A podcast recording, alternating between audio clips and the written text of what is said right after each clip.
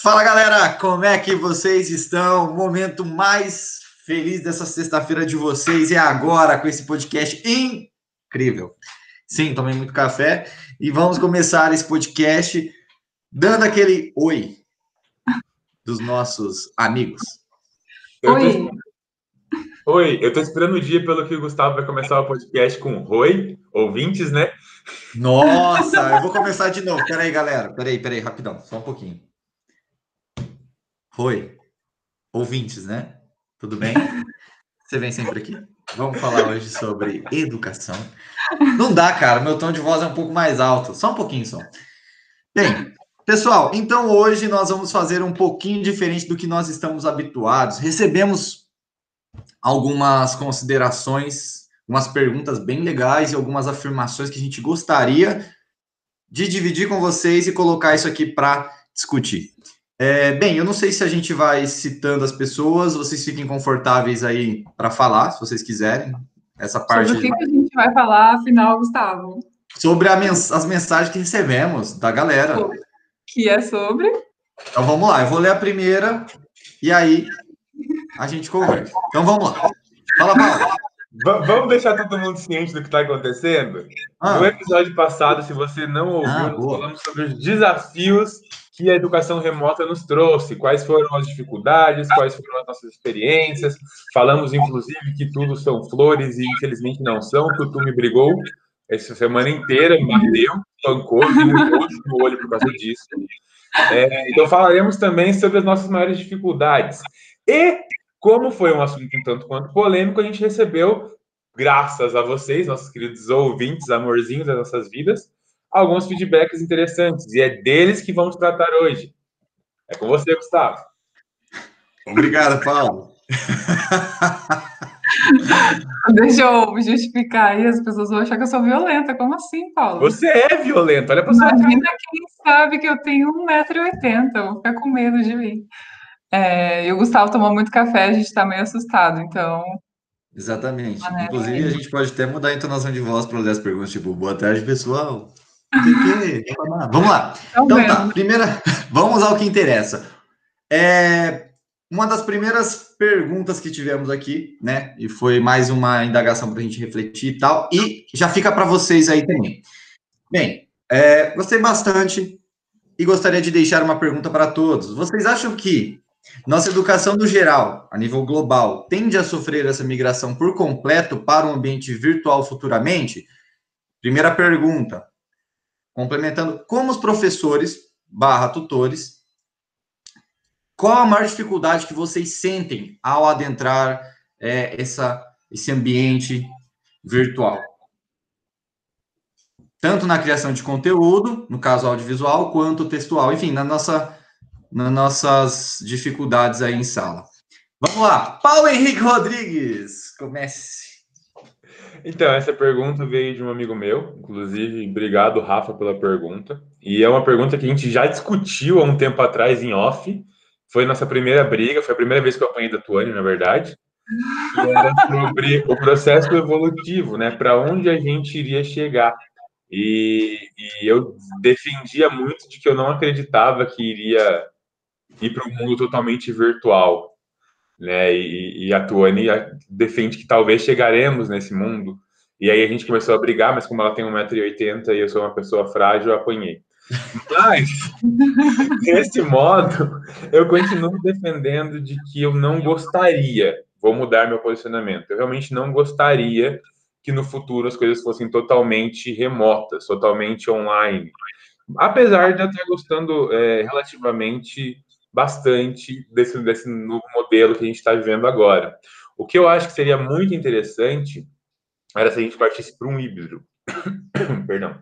Era se a gente partisse para um híbrido, onde a parte teórica da disciplina pudesse sim ser feita de maneira virtual, é, onde os alunos poderiam é, estar presentes ou poderiam ter gravações para escutar novamente, onde eles não precisariam gastar com deslocamento, não precisariam perder tempo da vida deles para chegar até a faculdade, os alunos que estão de fora, né?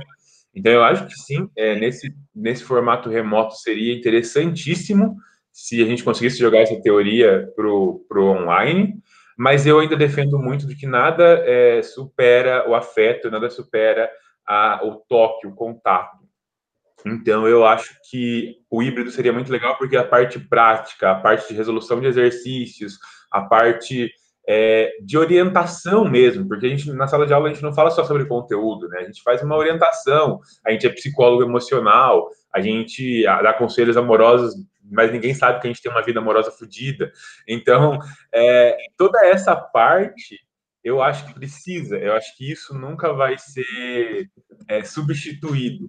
E eu acredito que esse contato seja extremamente importante. Então, esse é o meu posicionamento com relação a essa parte, por assim dizer. Bom, então, é, realmente eu bati no Paulo aí com várias perguntas em relação a esse tema. Eu acho que na verdade, o EAD surgiu né, né por conta disso, para levar o ensino para pessoas que não tinham como estar presencialmente. Então, eu acredito e, e gostaria muito que esse momento ajudasse a, a, a, que o EAD fosse aprimorado, né? Que ele tivesse uma pegada mais é, parecida com o ensino remoto né, um ensino realmente focado na, na turma que a gente conhece, com as aulas no formato que a gente conhece, do professor conduzindo a aula.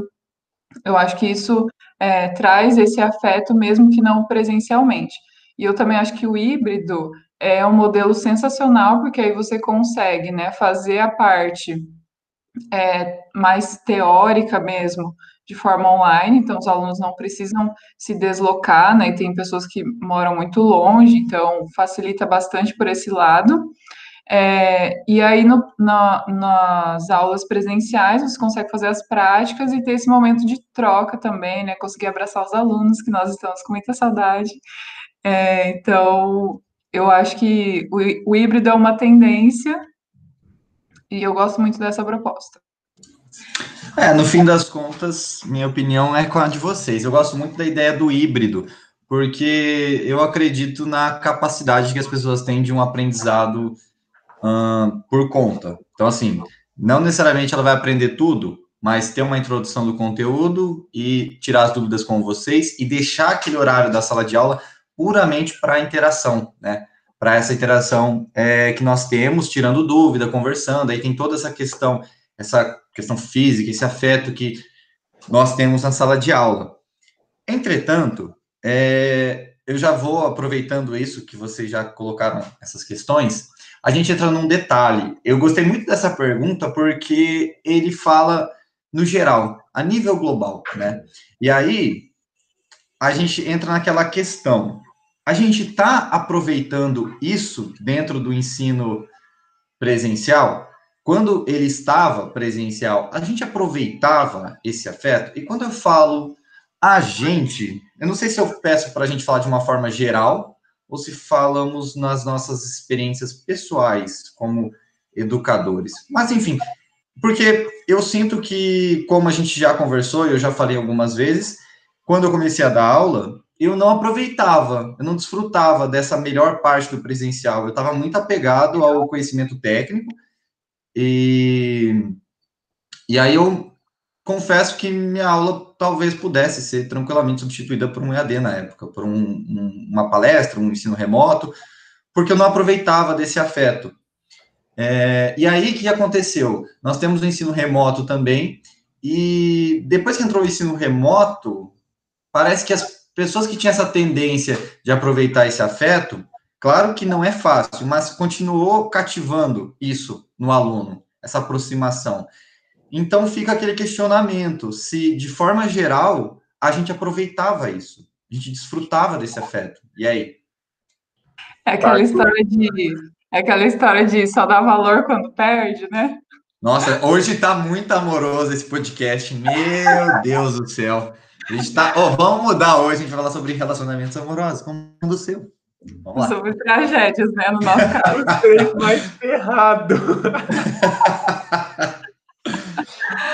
Olha, eu, eu acho que se a gente for falar é, não, maneira, não de maneira coletiva, de maneira individual, é, todo mundo que já escutou um pouquinho desse podcast sabe que eu sou um vulcão de coraçõezinhos explodindo. Então, é, com relação a aproveitar o afeto, isso eu aproveitei muito durante todo o meu período dando aula eu sempre defendi muito que as relações de amizade deveriam acontecer e eu sempre desfrutei muito dessas relações de amizade.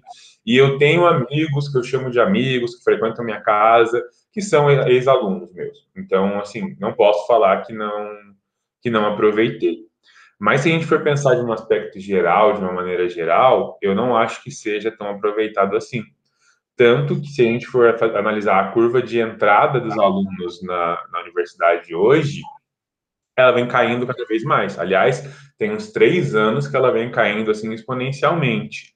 E quando você para para pensar no porquê, é porque eles estão indo para cursos livres, eles estão indo para cursos de maneira online. E por que que isso acontece, no meu, na minha humilde visão, sabe? Por que que a gente é, deixa de adquirir um conhecimento com um professor que está lá na minha frente, que está para pagar pelo, por um curso online? É, existem vários motivos para isso, um deles é o custo, né? Mas se a gente for parar para pensar, por que, que eu vou gastar uma grana maior com um, deslocamento, um possível deslocamento até a faculdade para ver uma aula repetitiva? Para assistir uma aula que está exatamente igual no YouTube, entendeu? Então eu acho que isso desanimou muito. Eu, eu infelizmente acho que o, o momento presencial não relacionado a conhecimento técnico não foi aproveitado de maneira geral. É, e eu sinto muito por isso, de verdade. Porque, bom, a gente vem discutindo isso há muito tempo, e a gente, eu venho estudando isso há muito tempo. Nada prende mais o aluno, o interesse do aluno, do que você cativar ele. Então, faz parte da nossa responsabilidade é, como professor fazer não estou falando que você tem que ser amigo do seu aluno pro resto da sua vida e você vai abraçar ele. Você, se não faz parte do seu perfil, você não tem que ser assim. Mas um respeito, um, um, um respeito pelo tempo que ele está gastando, é, pelo dinheiro que ele está gastando, pela força de vontade dele vir para cá, e você preparar uma aula que cative ele, que interesse a ele, que se não está atingindo o aluno, você mude, tenha capacidade de alterar esse, esse, esse método de abordagem, eu acho que isso faz sim parte de ser professor? Eu já devo ter falado isso algumas vezes, mas uma frase que eu uso como norte, e vai muito de encontro com o que o Paulo falou, porque assim, vai muito do perfil também. É, eu, você não precisa ser aquele amigo, né? Mas eu sempre me pergunto se é o tipo de aula que eu gostaria de assistir. Porque quando me fizeram essa pergunta e quando começou a realmente gerar essa mudança dentro de mim, me perguntaram como você se sentiria hoje se você fosse assistir uma aula? E isso me gerou angústia. Não me gerou um sentimento de prazer. Então, assim, como que eu, como educador, não estava disposto a assistir uma aula? Pô, quer dizer que eu não estou disposto a assistir um produto que eu mesmo faço? Isso tá, alguma coisa muito errada. Então, não necessariamente também você precisa partir para esse lado do afeto, nesse sentido do, da amizade, mas faça uma coisa que se te perguntarem, você senta na cadeira e você fala, caramba, hoje eu tenho uma aula, eu vou assistir. E isso, isso te te prenda ali. É, eu sempre tento levar o, o, ensinamento da minha mãe de fazer tudo com amor. Eu acho que quando você faz com amor, é, a, a, isso acaba refletindo, né? Aí, claro, tem pessoas e pessoas diferentes. Tem é, pessoas que, que são vulcões de coraçãozinho explodindo, como o Paulo, e tem outros que são um pouco mais distantes. É questão de perfil também, né? Mas realmente faz toda a diferença. E a gente consegue notar isso, por exemplo, quando você é, entra em uma sala, conhece uma turma na primeira aula, né? Ou agora no modo remoto, quando você está conhecendo eles de forma online, né? Na primeira aula e uma turma que você dá aula há mais tempo, né? Eles por exemplo, fui dar aula essa semana e as meninas começaram a contar da vida e do que tinha acontecido durante a pandemia. Então, realmente, né, você consegue estar mais próximo e isso vai influenciar no aprendizado, né? É, eu acho que eu ia falar justamente isso. É, o perfil da pessoa não é de ser uma, alguém mais sei lá, apaixonante, assim, apaixonada, na verdade. Mas ela fazer uma aula com respeito já não é uma demonstração de afeto, pelo menos do jeito dela. Então, uhum. vem do ensinamento da senhora Mãe Tuane, que falou sobre fazer tudo com amor. E eu acho que é, é isso que vale para todo mundo, sabe? É, faça tudo com amor, faça com vontade, com gosto, faça com respeito ao próximo. E eu acho que esse é o grande ponto dessa pergunta. Resumindo tudo, então, você, o Paulo conseguiu sintetizar, porque acho que a fala da Tuane é perfeita, fazer com amor. E aí, é, eu quero é, instigar vocês que estão ouvindo a começar a se perguntar se você não é da área da educação, isso serve para quem não é da área da educação também, essa questão de fazer com amor. Mas aí que acontece? Provavelmente, se você conversar com um colega seu, ou com alguém mais velho até, que fez faculdade, ele vai olhar para você e falar: é normal, é faculdade assim. Comecem a questionar o, abre aspas, o normal esse, não vou falar de novo normal, eu não gosto dessa expressão, sério. Mas comece a questionar. Aliás, já estava passada essa. essa... Uhum. Agora é nova realidade, tá? Exato. Comece a questionar o porquê das coisas. Ah, mas será que não tem outra forma de fazer isso? Porque qualquer outro segmento é tão difundido, é tão, tem tanta coisa diferente, por que, que na educação a gente não pode também? E aproveitando ainda esse gancho, a gente recebeu uma outra, uma outra questão, que foi da, da parte dos alunos, que alguns é, estudantes, eles também têm essa distância, eles mantêm essa distância. E é o que acontece. É, eu vou até acabar dando a minha opinião aqui, antes de passar a questão para a Tuane e para o Paulo, que a gente acaba, a gente não consegue ter controle de tudo dentro de uma sala de aula. Então, nós temos aí nós, como pessoas, que já é muito difícil a gente lidar com a gente mesmo às vezes, com o nosso humor, com as nossas nuances, nós temos, sei lá, 30 alunos dentro de uma sala. Cada pessoa dessa tem um universo, cada pessoa dessa está passando uma situação, tem uma história, tem alguma coisa. Então você não, na minha opinião, você não consegue ter controle sobre a vida do outro, mas você consegue ter controle sobre a sua. Então nem tudo você vai atingir o que você quer. Às vezes você vai chegar na sala querendo dar a melhor aula do mundo e vai ter uma, algumas barreiras e você não vai conseguir. Às vezes vai depender de você, às vezes não. Mas eu acho que a gente tem que se preocupar com o que, a gente, com o que depende da gente. Mudar o que, que a gente pode mudar. O resto a gente tenta conduzir da melhor forma. Queria saber de vocês como que como, como vocês pensam sobre essa questão da, desse distanciamento que alguns alunos, alguns estudantes mantêm ou, né, da mesma forma se aproximam, tem o contrário também. Como vocês pensam e como vocês lidam com isso? É, do mesmo jeito que cada professor tem um perfil, eu acredito que cada aluno tem um perfil também. Então, às vezes o aluno ele não está se distanciando, às vezes ele só não é, não, não se sente à vontade em demonstrar sentimentos. Ele está, sei lá, ele está à distância ali, ele está de uma maneira mais mais não afetada, não, ele não, não fala com você a todo momento, ele não demonstra, mas ele está ali presente, tá? Então, eu acho que esse é um ponto que a gente deve sempre ficar atento. O meu aluno, ele está desinteressado, ele está se afastando porque ele não quer, ou porque ele não se sente à vontade, ou ele simplesmente tem o perfil um pouco mais na dele, mas ele está participando. Então, eu acho que esse é o primeiro ponto de análise. E o segundo ponto, que eu acho que é muito legal da gente, da gente destacar, é realmente se você está fazendo de tudo que é possível para você para atingir esse aluno.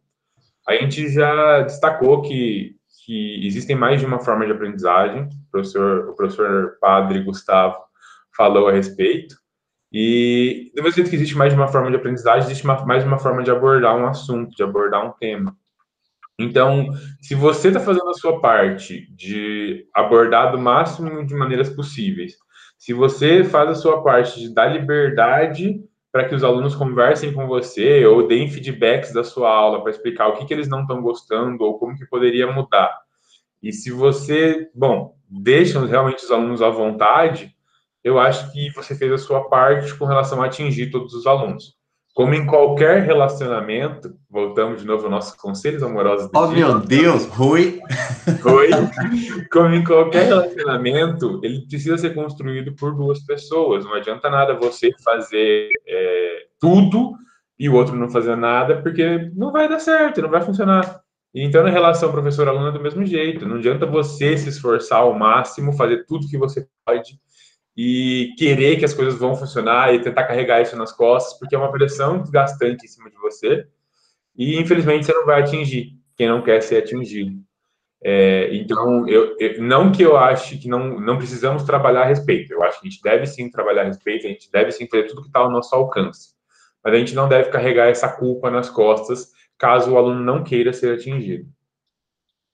É, e também, né, se, se você não falar, se o aluno não falar o que não está bem, não tem como você descobrir isso, né? É, a, e aí também tem essa questão da corresponsabilidade, né? Até essa semana, né, primeira semana de aula, eu sempre faço feedback com as alunas em relação às aulas no geral, não só as minhas, o que elas gostam, o que elas não gostam, e também ideias, como eu digo sempre, me deem ideias malucas de coisas diferentes para a gente fazer.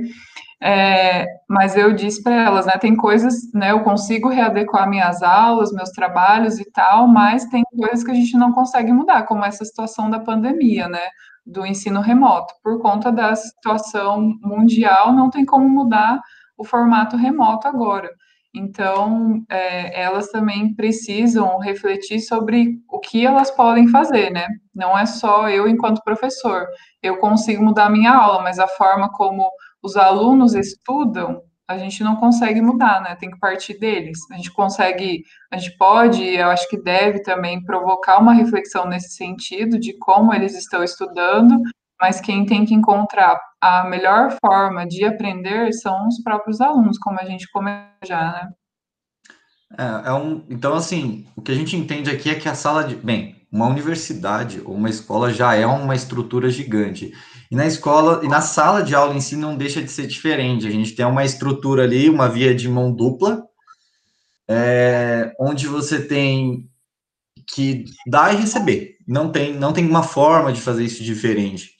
E cada vez mais essa, esse autoconhecimento, seja do educador ou da pessoa que está recebendo, do aluno, ele tem que ser cada vez mais explorado. Você tem que entender qual é a melhor forma que você expõe seu conteúdo, que você consegue demonstrar esse seu, esse seu amor da sua forma. E o aluno, por outro lado, ele tem que entender como que é a melhor forma de aprendizado para ele e, principalmente, o professor e o aluno devem conversar de alguma forma, por algum meio, para conseguir alinhar essas coisas, porque senão não vale de nada, né? É, toda essa essa questão. Tem que, tem que existir um diálogo, uma conversa entre eles. É, e também, né, quando você olha, olha mesmo para o aluno, né, com o tempo, conforme você conhece, né, com o passar das aulas, você consegue ver quando ele não está bem também, né? É, e aí, se no final da aula você pergunta o que está acontecendo, ele vai acabar se abrindo com você. Então, talvez não é só por conta da aula, né? Nós somos seres humanos, então tem coisas que, que nos afetam, né?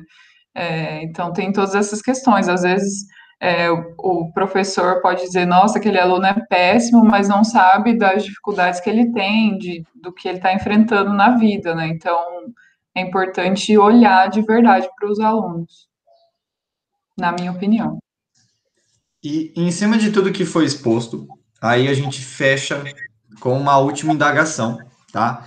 Que foi a seguinte: é, nós, acho que qualquer professor, por exemplo, consegue citar alguns problemas, seja dele ou dentro da sala de aula. A gente consegue, a gente tem é, esse, é, esse, auto, esse senso crítico, ou deveria ter, né? Mas, enfim, é, agora, sim, você saber que existem problemas, você entender esses problemas, aceitar as suas falhas, porque a gente tem que aceitar, tem que colocar o nosso orgulho de lado, e sim, temos que colocar esse ego gigante que todos nós, seres humanos, carregamos, e falar, bem, eu preciso mudar alguma coisa. Aí a pergunta que fica é, é como você aceitar e começar uma mudança? Por onde começar? Como que a gente pode fazer isso? Essa foi nossa última indagação dessa questão toda aí, desse último podcast. O que, vocês me dizem sobre isso? Bom, acho que primeiro tem que entender é, qual que é a dificuldade, né? É, seja enquanto professor, enquanto aluno, como eu disse, analisar o que, que aconteceu, qual que é a sua dificuldade. Ah, tenho dificuldade em aprender assistindo vídeo. O que eu posso fazer, então, para melhorar isso? Né? Primeiro, olhar de forma real para o problema que você tem, né? Seja qual for. E a partir disso, traçar estratégias e tentando para até encontrar melhor. Não tem outra alternativa, não tem uma resposta pronta, né? Como muitas coisas na vida, não tem uma resposta pronta. Você tem que ir testando e ver o que funciona. Eu tenho uma, uma, uma visão complementar da Tuane, que eu acho que a primeira coisa que a gente deve pensar quando a gente encara um problema é aceitar, e realmente acho que esse é o primeiro passo, depois que você aceita, é, a vida é mais fácil, mas aceitar que a culpa desse problema não é só dos outros. Então, eu acho que o primeiro ponto é você enxergar o problema e pensar o que eu posso fazer para melhorar esse problema. É, ah, eu olhei aqui, eu posso mudar uma coisinha, mas eu mudar sozinho não vai resolver nada. Eu precisaria que os outros mudassem também para o problema resolver. Eu acho que esse não é o caminho. A gente precisa é, analisar o problema e internamente o quanto eu preciso fazer para resolver isso. Então, eu acho que a corresponsabilidade, quando a gente tem uma dificuldade, é, é o principal ponto para a resolução dela. Entender que a gente também é responsável por parte dessa dificuldade, que a gente também é responsável por problemas. Então, eu acho que, assim, o primeiro passo, eu tenho uma dificuldade, como resolver? Entender que parte disso a culpa também é minha só ver que existe uma dificuldade, só ver que existe um problema e falar, ah, mas isso é culpa da faculdade, isso é culpa da pandemia, isso é culpa de não sei o quê, e nunca aceitar que a culpa está com a gente também, faz o problema nunca seja resolvido. Todo mundo virá crítico, todo mundo tem o Twitter para reclamar muito, né? Não sei se vocês pegaram a referência de 2005 dessa desse Nossa. milenar. Eu fui pesquisar no Wikipedia, né? Porque na época do Gustavo eu queria que ele se sentisse um pouco mais interagido, integrado. Obrigado, Paulo. Mas ninguém realmente faz nada a respeito. Então, eu acredito que o primeiro passo para enfrentar uma dificuldade é entender qual é o seu papel na resolução dessa dificuldade e executar o seu papel nessa resolução. Vamos traduzir isso. Isso, eu acho que esse podcast está muito legal porque, meu, vai para qualquer área de atuação que você tenha. Mas vamos pegar um exemplo bem simples. Eu lembro que antigamente a gente falava sobre a questão do jogar lixo na rua, e aí começou uma educação ambiental. E eu lembro que o logo, o logo da, da propaganda era que a mudança começava por você. E sempre gerava esse debate: ah, mas eu, o vizinho não joga li, não, não, não arruma o lixo e tal, o que, que eu vou arrumar? Então, assim, começa aí, entendeu? Peguem, é, é o simples, é o básico. É você entender que essa mudança, por mais que às vezes as pessoas ao redor não estão mudando e parece muito difícil, mas começa arrumando seu quintal. Basicamente é isso. É, acho que esse é o princípio de tudo. Arrumou, tranquilo, identificou isso, você consegue. E acho que isso dentro da educação, como dentro de outros segmentos, se aplica muito bem. Então comece com vocês, que aos poucos vocês conseguem influenciar as outras pessoas, consegue influenciar um pouquinho alguém, coloca uma pulga na, na atrás da orelha de alguém e fala assim, a pessoa começa a perguntar, já desperta o interesse, e é por aí que a gente vai conseguindo é, promover essas alterações. Isso aí. E tem uma pergunta aí que o Gustavo fez que a gente não respondeu, né, Paulo? E eu acho muito legal. Eu acho muito legal falar sobre ela, porque a gente começou o podcast falando que a gente iria falar sobre, né? Sim. É muita coisa. Justamente sobre qual foi a nossa maior dificuldade, qual está sendo a nossa dificuldade nesse momento, né, de estar dando aula no ambiente virtual. Uh, eu posso começar? Vocês querem falar? Senhor. Ai, gente, eu posso ser sincero, eu acho que a minha. A, não sei nem se é dificuldade, é, sei lá, eu sinto falta de olhar no, a cara dos meus alunos enquanto eu estou dando aula, sabe? Eu acho que essa é a minha maior dificuldade, de ter esse feeling. Às vezes a gente está dando aula e está tudo muito fechado, porque eu vou ser honesto para vocês, eu não. Hoje, eu não senti tanta diferença em passar o conteúdo. Eu não vou ficar reclamando aqui da questão de, de estrutura e tá, blá, blá, blá, porque não vem ao caso, mas eu não senti uma diferença para passar o conteúdo. Isso não sei, não me, não me pesou. Mas essa interação, essa naturalidade de você perguntar e o aluno te olhar e já responder, eu acho que é interação. Para mim, é a maior dificuldade dentro do ambiente virtual. E se a gente, é, na minha cabeça, conseguisse amenizar isso, talvez melhorasse consideravelmente. Bom, eu vou ser um pouquinho mais é, menos poético nesse momento, e olha que para mim isso é algo quase raro. Muito raro, atenção, pessoal. Muito raro, então. Vulcãozinho de corações.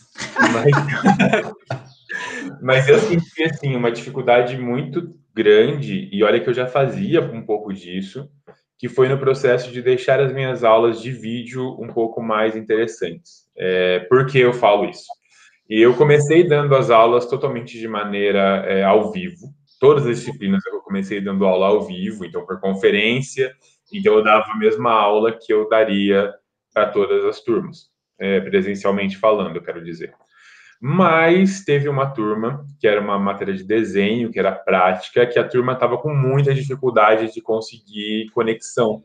Então a gente não conseguia manter o fluxo de aula. A gente começava a falar, daí os alunos caíam, daí eu voltava e tinha que repetir. E aí os próprios alunos falaram, professor, vamos fazer uma aula de maneira é, gravada? Você grava a aula, a gente assiste e depois vem tirar dúvida com vocês, é, com você pelo, pela conferência. E só ficava a dúvida. E aí, beleza, eu falei, não, vamos gravar. Mas o gravar aula não é tão simples assim. É, é diferente, porque se eu fizer um vídeo de duas horas falando, pô, ninguém vai aguentar não tem interação. Então, é, eu mesmo não assistiria um vídeo de duas horas. Eu tenho preguiça de ouvir áudio de cinco minutos de certas pessoas que estão presentes nesse podcast. Imagina uma aula de, de duas horas, entendeu? Então, o que eu quero dizer é que a gente precisa manter esses, vídeos, precisava manter esses vídeos um pouco mais interativos. Então, essa foi a minha primeira grande dificuldade, tá? E aí eu tive que estudar. E eu estudei muito, estudei muito sobre edição de vídeo, estudei muito sobre utilização de memes, sim, virei um expert de memes. É, mentira, não um expert assim, mas eu estudei muito sobre como prender a atenção de uma, de uma pessoa. Eu estudei alguns vídeos sobre psicologia e eu acho que essa foi uma das grandes dificuldades, porque eu não trabalho, eu só dou aula. Então eu tinha um certo tempo para conseguir estudar. Eu usava meu contraturno, meu horário vago, para conseguir estudar. Meu final de semana, feriado, a gente não teve isso né, nesse semestre que se passou, pelo menos eu não tive. Só que eu fiquei pensando em como seria para os professores que trabalham em outro, em outro setor, né, que atuam na indústria durante o dia e dariam aula à noite. É, final de semana é o tempo que eles teriam para ficar com a família deles, ou, sei lá, para se distrair. Que momento que eles foram estudar isso? Quando que eles conseguiram é, entender isso, sabe? Ou qual foi o momento em que eles perceberam que as aulas deles precisariam de alguma algum tinha mais? Então, eu acho que uma das grandes dificuldades foi realmente a surpresa. Todo mundo foi pego de surpresa, ninguém esperava isso. É, nós realmente não esperávamos isso, tanto que na, na nossa instituição parou antes do, do decreto, né? A gente chegou numa segunda-feira para dar aulas normais, e aí tivemos uma reunião meia hora antes da aula que falou: olha, a partir de amanhã a gente não vai mais estar presencialmente na instituição. Então foi muita surpresa. É, tivemos uma semana de preparo, eu acho que essa semana foi muito válida, foi muito válida mesmo. Todo mundo conseguiu pelo menos entender as ferramentas, mas é, ainda assim foi uma surpresa para todo mundo. E foi uma surpresa sem nenhum guia não tinha alguém para a gente perguntar, porque ninguém sabia. É, eu, eu, lembro que a Conceição, uma, uma das, das, das, nossas donas, ela falou uma palavra que eu achei muito incrível, uma frase que foi muito incrível, que estava todo mundo navegando no mar escuro sem farol. É, e eu acho que essa frase me marcou, porque realmente ninguém sabia para onde estava indo e ninguém tinha alguém que já tinha passado por isso. Tava todo mundo no mesmo barco. Então, eu acho que essa foi a maior dificuldade da aula remota, surpresa e os desafios que a gente teve que enfrentar um a um a cada dia. Eu acho que nós, e até pelo que nós três conversamos, né, nós três estávamos no momento de tentar metodologias ativas, formatos diferentes para aula presencial, e de repente a gente se viu no formato remoto e tendo que reaprender como fazer agora no formato remoto, né? Então a gente está nesse processo novamente. Eu acho que é, talvez tem, exista sim todo esse, esse histórico de como fazer é, por conta do EAD, né? A gente tem o EAD há muito tempo aí, e aí talvez o que falte, é, aí eu digo talvez mesmo, seja essa nossa conexão. Como nós estamos no ensino presencial, talvez a gente não tenha olhado muito para o EAD, né? Talvez já tenha outros insights que a gente precise entender agora, que, que pessoas que já estavam no EAD, que é um pouco diferente do ensino remoto, mas é mais parecido do que o presencial, né? Eu acredito é, talvez já tenham esses insights e a gente precise olhar para eles. Né? E a minha dificuldade é essa, né, de agora, é, como o Paulo disse, de entender como prender a atenção do aluno e fazer uma aula legal no formato remoto, mas principalmente de não ter esse é, feedback o tempo todo dos alunos, né? Porque em geral eles ficam com a câmera fechada, é, ou falam com a gente só por mensagem escrita, então fica bem difícil é, saber se a sua aula está atingindo eles ou não. E tem um detalhe, eu achei legal a fala dessa questão do de passar o conteúdo online, né? No caso, assim, quando a gente procura uma referência eu, pelo menos, quando fui procurar referências, aliás, para gravar as minhas aulas, que eu fiz bastante aula gravada no semestre passado, eu usei muito cursos livres. Eu não, não me baseei, por exemplo, em faculdades, em aulas, no caso, em vídeos em EAD, por exemplo, ou que já estava. Eu sempre fui para curso livre, assim, uma coisa, uma coisa diferente. Então, assim, até essa nossa questão de referência é, é uma coisa a ser observada. Qual a referência para você se basear? Onde você vai é, se basear? Eu gosto muito do TED, né? Então, é, eu gosto muito do formato, assim, de ter uma ideia central e expor ela em um, em um tempo reduzido, porque é o tempo que as pessoas né, têm atenção. Então, eu estou tentando pensar as aulas dessa forma também de ter uma ideia central, explorar ela, né, falar sobre aquilo e aí trazer alguma outra atividade, alguma outra coisa para não ficar muito longa, né? Estou tentando é, modelar isso aí. Já então, falamos gente, demais, né? Oi? Já falamos demais, né, senhores? Já falamos demais. Pessoal, isso aqui a gente fez só com a colaboração de vocês. Então, a gente tem muito para falar e muito mais para escutar, né? É, então, a gente agradece e pede mais uma vez para sempre que vocês escutarem, for tendo ideias, principalmente quando vocês discordam da gente. Discordou? Porra, manda. Discorda, eu penso que seja melhor diferente. Se concordar, também manda. Concordar é legal também. e é isso aí, galera. Estamos de tempo? Tranquilo? É, na, na, verdade, depende do que você chama de tranquilo. essa, essa, essa ficou difícil. Passamos uma hora? Não, né? Tô brincando. Não, não, não. Mas já dá para já, já dá para encerrar, já dá para encerrar. Então, né, encerramento não é meu. Mas eu já vou dar tchau para vocês. Galera, tchau, um beijo para vocês. Quero muito falar com vocês. Então, manda uma mensagem para gente. Tchau, galera. Boa semana. Conversem com a gente e a despedida aí com o nosso vulcãozinho de corações. Nossa, esse vulcão. Cara, o que, que é um, é um ursinho carinhoso que faz o poder lá? Eu vou mutar esses dois agora para dar meu tchau, tá bom? É, pessoal, eu queria agradecer demais. Eu adorei esse formato é, interativo, por assim dizer, esse podcast de hoje. Ficou sensacional é, entender que vocês também têm dúvidas, assim como a gente, poder discutir um pouco das dúvidas de vocês. Então, basicamente, o que a gente fez hoje foi o inverso do que a gente tem feito o tempo inteiro. A gente não deu a nossa opinião para que vocês pensem. Vocês deram a opinião de vocês e nos fizeram refletir a respeito. Então, eu achei muito incrível. Então, continuem é, enviando suas perguntas, suas sugestões. Estamos lá no Instagram com Think of Side the Cast.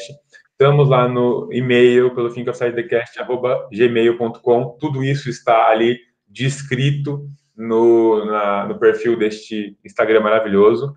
Gustavo, quer falar? Ah, rapidão, é, só contribuindo aí. Galera, quando vocês estão vindo lá no Spotify, por exemplo, segue a gente lá, ajudar uma força para nós, fazendo favor. Aperta no botão seguir, ativa o sininho para receber nossa notificação e ajudar bastante. Pessoal, então é isso. Um beijo no coração de vocês. Esse vulcãozinho aqui está despedindo nesse momento e aguardando ansiosamente pelo nosso próximo encontro na sexta-feira que vem. É, fiquem bem, fiquem em paz e até a próxima. Beijos!